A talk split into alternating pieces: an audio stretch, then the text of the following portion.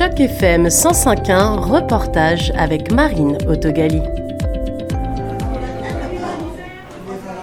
Bonjour Normand, est-ce que vous pouvez m'expliquer ce qu'on fait ici aujourd'hui au Centre francophone de Grand Toronto? Eh bien, on est euh, le 1er décembre. C'est une... Euh, on souligne, je ne parlerai pas de célébration quand même, mais on souligne, c'est la journée internationale de lutte contre le sida. C'est la 40e, si je ne me trompe pas. Euh, et on aimerait beaucoup qu'on ait, que ce soit une commémoration et une chose du passé, mais ce n'est pas encore le cas. Il y a toujours des cas, il y a toujours des gens qui sont euh, infectés à chaque année. Donc, euh, c'est un moment nécessaire. Normand Babin, directeur général chez Action Positive VIH-Sida. C'est un moment où, cette année, on va avoir des, des, gens qui vont venir parler de leur expérience principalement. Le thème cette année de ONU-SIDA est confier le leadership aux communautés. Donc euh, voilà, c'est ce qu'on a voulu faire aujourd'hui. Pourquoi il faut confier le leadership aux communautés? Parce que je pense que c'est les personnes qui sont le mieux placées pour savoir ce dont on a besoin. Et euh, il y a des développements dans, le, dans les traitements, entre autres. Et il y a aussi euh, un nouveau phénomène qu'on n'avait jamais imaginé, mais les gens vieillissent avec le VIH. Et euh, ça, ça provoque certaines choses comme des comorbidités, etc. Donc, c'est les personnes qui sont séropositives qui sont le mieux à même de parler de leur expérience. Et je pense que c'est eux qui doivent générer d'une certaine façon les recherches et orienter les recherches.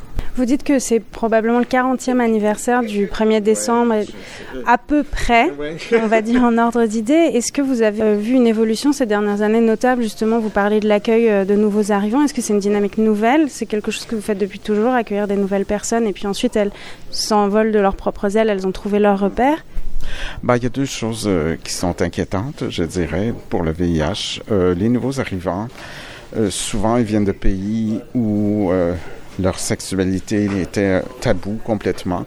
Donc, ils découvrent, ils expérimentent et deux, trois ans plus tard, voilà un verdict VIH.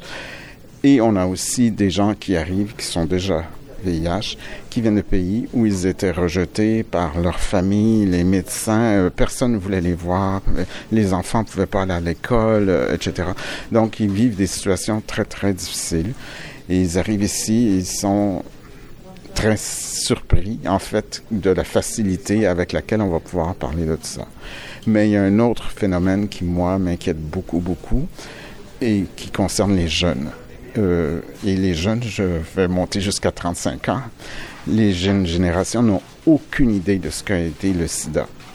Ils n'ont aucune idée de ce que ça représente être séropositif. Alors, ils, ils agissent un peu inconsciemment, forcément, et euh, si les familles ne s'impliquent pas dans l'éducation, il n'y a aucune chance qu'ils découvrent des choses, qu'ils apprennent des choses sur le VIH. Donc, euh, ça, c'est une préoccupation, préoccupation pardon, grandissante et euh, on a vu, euh, il y a un, objet qui a été créé par l'Université d'Ottawa qui s'appelle Get a Kit. Et on peut aller en ligne, on peut commander un kit, un autotest pour le VIH. On reçoit ça, c'est anonyme et tout ça. Donc, ça a été lancé pendant le, la, COVID, évidemment. Personne n'avait accès à des cliniques, personne n'avait accès à des traitements, etc. Et euh, ils se sont dit, après la COVID, ça va tomber, euh, les gens vont aller simplement se faire tester. Mais non, les numéros, les nombres continuent d'augmenter euh, beaucoup et on se rend compte qu'une grande partie de la clientèle a moins de 20 ans. Alors, évidemment, c'est un sujet délicat. On va pas dire à maman, OK, j'ai fait quelque chose. Alors, et, ils ont aucune information sur ce qu'est le VIH. Donc, ils ont peut-être une crainte, ils savent pas euh, comment ça s'attrape, etc., comment on s'infecte. Donc, euh, c'est assez inquiétant. Moi, je trouve que c'est assez inquiétant. Il n'y a pas, pour un pays aussi développé que le Canada, euh, il n'y a pas beaucoup d'informations qui circulent. Et donc en plus de l'accompagnement, euh, de l'accompagnement des personnes séropositives et des nouveaux arrivants, il y a aujourd'hui un gros travail de pédagogie, d'information à faire. C'est ça la priorité pour euh, Action Positive. Oui, et on va, euh, on va essayer de travailler et avec les, les plus jeunes, mais aussi avec les parents, parce qu'ils ils sont, ils sont de certaine façon responsables de leur éducation à ce niveau-là. Donc, et il y a des gens qui viennent de pays où ils n'ont jamais entendu parler de ça. Il y a des gens qui vivent dans une communauté où on n'a jamais parlé de ça. Donc, euh, c'est un sujet euh, plus difficile pour l'éducation et pour les parents, mais euh, je pense que c'est un sujet vraiment, vraiment nécessaire.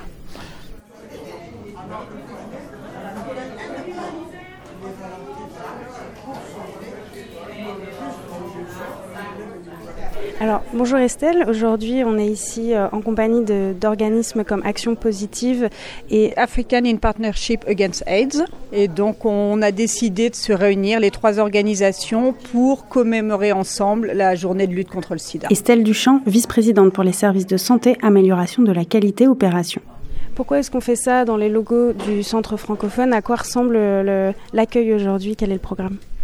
Alors aujourd'hui, donc on fait ça ensemble parce qu'on veut rejoindre le plus de membres de la communauté possible. On va avoir un programme en différentes parties. Donc notamment, on va avoir une présentation sur la décriminalisation, je vais y arriver, euh, par Benoît euh.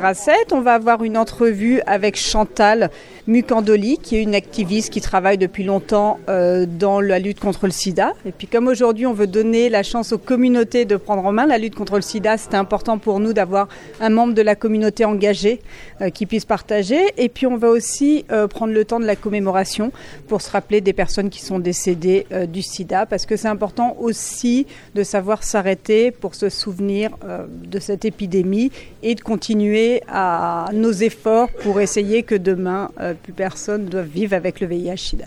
À l'année, le Centre francophone du Grand Toronto est investi auprès des communautés séropositives. Est-ce que, euh, j'imagine que ça ne se résume pas à la journée d'aujourd'hui, vous avez en tête des partenariats, des activités que vous mettez en avant pour la santé? Oui, on a un programme en fait euh, du VIH/SIDA au centre francophone. Donc, on accompagne les personnes qui soit vivent avec le VIH, soit sont à risque de vivre avec le VIH. On fait de ce qu'on appelle de la gestion de cas. Donc, c'est vraiment comment est-ce qu'on accompagne individuellement les personnes pour les aider à accéder aux différents services dont ils ont besoin. Ça peut être des services de santé, mais ça peut aussi être tout autre type de services pour lesquels ils ont besoin de navigation et d'accompagnement. Donc on a une équipe qui fait ça et on organise ensuite différentes activités, surtout avec nos partenaires, avec des groupes de parole, des groupes de discussion, euh, pour que les personnes puissent euh, rencontrer d'autres personnes qui vivent aussi avec le VIH-Sida, puissent échanger. C'est aussi très important dans une logique de déstigmatisation. Et enfin, on a nos services cliniques habituels qui appuient l'équipe euh, avec des médecins, des infirmières qui peuvent être amenés à intervenir sur différents sujets. Comme Normand de Action Positive, vous, vous avez constaté une évolution sur les dernières années des personnes qui viennent vous consulter dans le cadre de l'action contre le sida ce qui est certain, c'est qu'on vient de passer avec la période du Covid par une phase difficile parce que les gens se retrouvaient beaucoup plus isolés. On n'oublie pas, on était tous chez nous, euh, donc c'était plus difficile pour les personnes qui vivent avec le VIH/SIDA pour deux raisons, c'est qu'ils étaient très isolés d'une part, mais aussi parce que tout était plus compliqué dans l'accès aux services. On l'a vu, juste aller voir son médecin de famille, c'était plus compliqué. Donc on peut imaginer quelqu'un euh, qui a besoin d'accès à des traitements, à des conseils, à quel point c'était plus difficile. Et on a observé euh, une vulnérabilité, je dirais accrue chez nos clients de façon générale au centre, avec de plus en plus de besoins d'intervention sociale. On sait que vivre à Toronto, c'est difficile en ce moment, la vie est très chère, donc notre clientèle, quels que soient nos services, fait vraiment face à ça, donc une grande... Euh, plus de pauvreté, plus de difficultés dans l'accès au logement et donc plus de besoins d'accompagnement pour les communautés. Vous attendez combien de personnes ce soir Qui, est invité On a invité la communauté de façon générale, donc on espère avoir une large participation, que ce soit des clients qui sont dans nos programmes, mais aussi de personnes qui juste ont envie de s'intéresser euh, à la lutte contre le VIH-Sida et qui veulent s'impliquer d'une façon ou une autre. C'est une belle façon de déstigmatiser aussi cette lutte-là.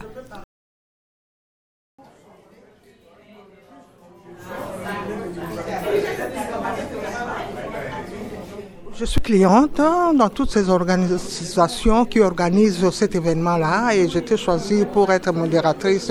Ursule Kachoka. Moi, je crois que c'est important. C'est pour apporter un soutien aux personnes vivant avec VIH-Sida et puis rendre hommage à, ceux, à tous ceux et celles qui nous ont quittés et surtout conscientiser les gens par rapport au VIH-Sida, la propagation, la contamination et changer nos comportements face au virus. Vous pensez qu'aujourd'hui on n'est encore pas assez informé, qu'il faut qu'on communique plus sur le VIH on communique parce que maintenant il y a un événement aujourd'hui à travers le monde entier. C'est à chacun de faire une attention par rapport à ce qu'il entend et à ce qu'il va euh, prendre comme euh, importance euh, important dans sa vie. Il faut que je sois malade pour comprendre que je suis malade. Non, il faut prévenir avant de guérir. C'est très important. C'est un partenariat que vous faites souvent avec euh, Action Positive et le Centre francophone Oui, oui, oui, ça fait un beau temps que nous travaillons ensemble, les trois organismes. Anastasie, travailleuse communautaire pour l'APA, Alliance des Africains pour la lutte contre le VIH. Nous avions commencé avec les centres francophones. Après, nous avons dit que non, on ne peut pas continuer comme ça. Alors, nous avons invité Action Positive. Maintenant, nous travaillons euh, ensemble depuis un certain temps. Et nos rencontres, ça s'est fait à chaque premier samedi du mois. Mais c'est un groupe euh, fermé que les gens ne peuvent pas venir puisque c'est pour les personnes vivant avec le VIH. Alors pour qu'on puisse inviter quelqu'un, il faut qu'on puisse demander d'abord la permission des personnes vivant avec le VIH. Et ça marche très bien. Ce cercle, il permet de discuter, de se retrouver. Est-ce que vous faites des actions derrière pour aider les personnes? C'est vraiment un cercle social nous faisons de tout, puis c'est les séances d'éducation surtout. Puis la plupart des activités se font en anglais. Et alors, nos clients, des fois, se perdent. Hein, le fait que tout est en anglais. Alors, nous avons décidé de faire des ateliers, des formations en français. Et puis, nous faisons des pique-niques, nous sortons et nous visitons la ville de Toronto. Tant d'activités selon les besoins des clients. Ceux qui décident. Hein. Vous sentez qu'il y a un besoin francophone d'accompagnement des personnes atteintes du VIH Oui, oui, oui, oui, oui. Nous en avons besoin hein, puisque quand vous voyez la plupart de, comme on dit, euh, comme d'études, hein, recherches, ça se fait souvent en anglais. Il n'y a pas d'études qui se font en français. C'est un problème. Cathy essaie de nous aider petit à petit avec la documentation, mais je pense que il faut qu'on aille plus que ça. Les francophones est très important. Comme on disait jadis, avec euh, à l'époque, j'oublie les noms de messieurs qui étaient à Ottawa, hein, qui venaient faire les études avec les, francophones. C'est pour dire que les Français n'est pas seulement la langue, c'est une culture. Et quand vous voyez à Toronto et à Ontario ailleurs, les la communauté francophone est en train de, grandir. Mais quand on regarde sur le plan ressources, on n'en a pas assez. Nous sommes comme si euh, oubliés. Il faut demander les services. Pourquoi demander? Nous faisons partie de la communauté. On n'a pas à demander. C'est un besoin. Moi, je pense que les gouvernements, chaque fois qu'ils font des programmes, qu'ils ont tenu compte de la minorité. Nous ne sommes pas une langue, mais nous sommes une culture. Nos enfants, nous ne voulons pas la langue française et puis se perdre, surtout en Ontario. Comme on dit, les Français en dehors du Québec, c'est nous avec nos enfants. Nous en avons besoin vraiment. Bonsoir tout le monde. je suis très heureuse de vous souhaiter la bienvenue ce soir avec mes collègues. Merci Normand et Anna. C'était important euh, pour nous de vous recevoir ensemble ce soir. C'était un reportage de Marine Autogali dans le cadre d'initiatives journalisme local sur Choc FM 105.1.